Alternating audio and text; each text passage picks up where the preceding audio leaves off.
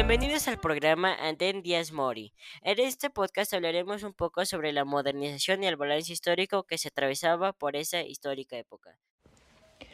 El primer punto importante es sobre la exportación. Comenzando por las estrategias que Porfirio Díaz ya tenía impuestas, rápidamente la exportación logró que México escalara en la economía mundial, y en el proceso también lo hicieran ciudades como Puebla, Guadalajara y Monterrey, las cuales se vieron beneficiadas de forma significativa. Todo este proceso dio paso a una expansión masiva en productos de materia agrícola para su exportación. Pero no solo eso, ya que también permitió la exportación de ganado y sus pieles, además de café, algodón, enequén, azúcar y vainilla.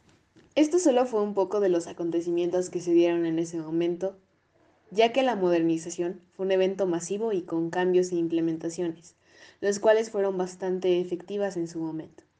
Por otra parte, tenemos el punto de la tecnología y recursos naturales que Porfirio Díaz logró alcanzar, dado que fue algo impresionante, y todo esto con una mano de obra muy barata, los cuales lograron atraer a muchos países alrededor del mundo, y con esto se convirtieron en grandes consumidores, debido a la gran variedad y cantidad de recursos naturales que México tenía. Y también gran parte de esto se debe a los ferrocarriles que facilitaban el transporte, mientras que también se daban a conocer más inventos como el cable y el telégrafo. Hablando un poco del transporte, destacan las vías del ferrocarril y su incursión, teniendo una gran importancia. Este método fue un punto clave en el proceso de la modernización y servía como vía de impulso o innovación en cuanto a otras tecnologías, y sobre todo beneficiaba a la economía, ya que era un medio de transporte que facilitaba las exportaciones a otras partes y con mayor capacidad de carga. Pero con cierta manipulación de las empresas, ya que eran construidas en puntos estratégicos, porque el Estado decidió implementar la Ley General de Ferrocarriles en 1899 la cual consistía en limitar la obtención de permisos para la construcción de vías. Después de hablar un poco sobre la modernización y las medidas que Porfirio Díaz adoptó en esa época, es importante recalcar una parte que también fue decisiva, y es el contexto histórico, el cual fue bastante amplio y abarcaba temas que en su momento fueron muy relevantes. El desarrollo del capitalismo fue algo bastante amplio y extenso para muchos sectores laborales como la minería, petroleros y sobre todo la agricultura de la exportación o muy cerca de lo que es la industria.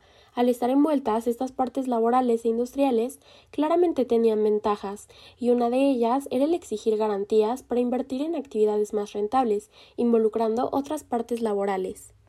Retomando el tema de los ferrocarriles, ya que era la entrada de capital al extranjero, hasta 1890, donde hubo problemas de vías ferroviarias, ya que las más grandes imponían políticas donde sus tarifas aumentaron de forma considerable, llevando a una medida, la cual fue crear una empresa de ferrocarriles llamada Ferrocarriles Nacionales de México de forma exclusiva. El punto más importante eran las protestas, luchas y rebeldía, que en ese momento era algo de lo más común y más para los opositores que no estaban de acuerdo con el gobierno o con gente de poder.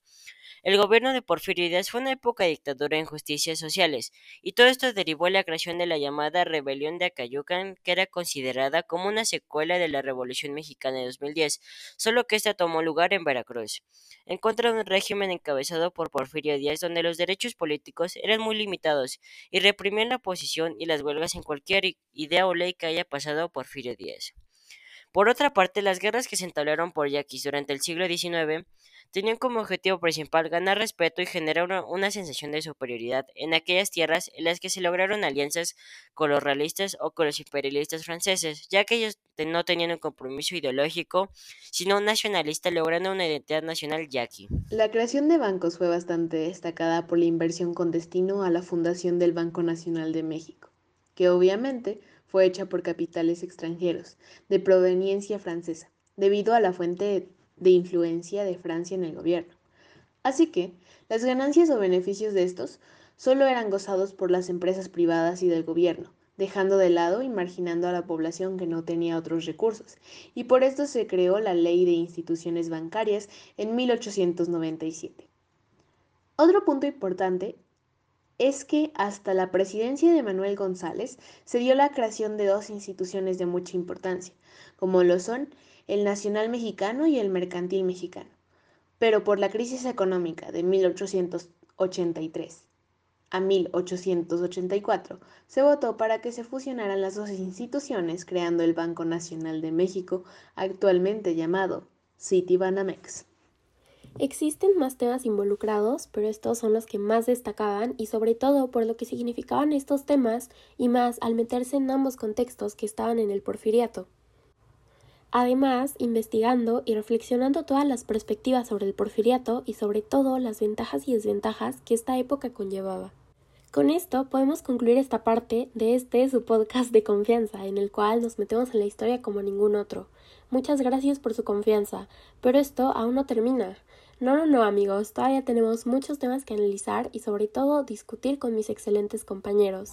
Y por supuesto, seguiremos explorando esta etapa, que fue un antes y un después en la historia mexicana. Así que no se despeguen de nuestro canal amigos. Gracias.